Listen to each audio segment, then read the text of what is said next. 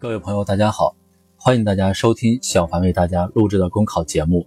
节目文字版下载，请关注微信公众号，跟着评论学申论。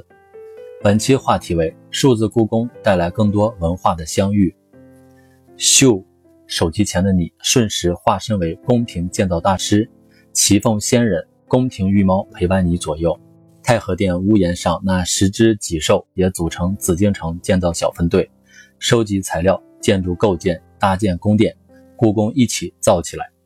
铜缸、加亮、日晷、金柱，玩家还可以在收集文物的过程中探索文物背后更多有趣的历史。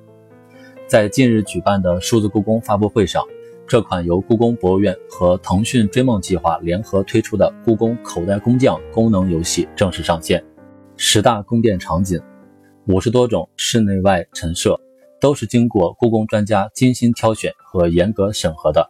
玩家不仅可以自己练就云造故宫的精湛技艺，还能约战好友切磋一番。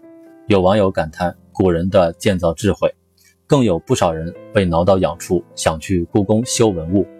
故宫建筑文化借助轻科技完成一次轻传播，这是人们熟悉的那个故宫。六百岁的故宫早已一改严肃古板的面孔。借助科技将自己打造成一个超级网红，故宫猫吸粉无数，朕以月交代热卖，各色口红手慢无。如今出现在公众视野中，是一个越来越年轻、越来越亲民的超级大 IP。我在故宫修文物，让更多文化的相遇得到成全；上新了故宫，让沉睡的文物通过独特的方式得以激活。古老故宫的典雅丰富和深沉力量无法遮蔽。他就这样一脚踏进人们的心里。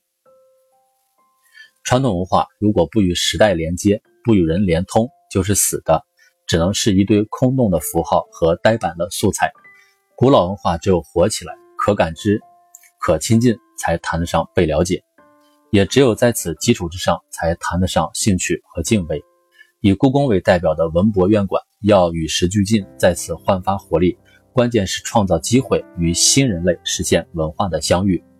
习近平总书记强调，要让文物说话，让历史说话，让文化说话。既是说话，就有对象。古老文物穿越时空要倾诉的对象，自然就是我们今人和后人。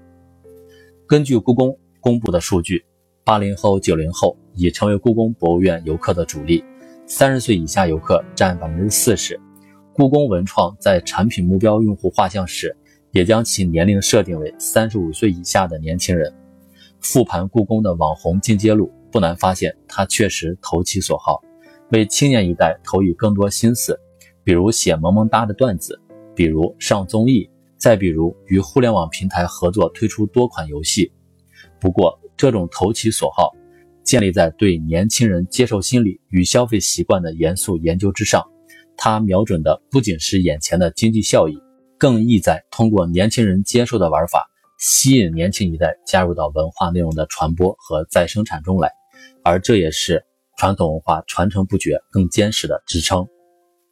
子曰诗云，让人在连字成诗的娱乐中感受传统诗词之美。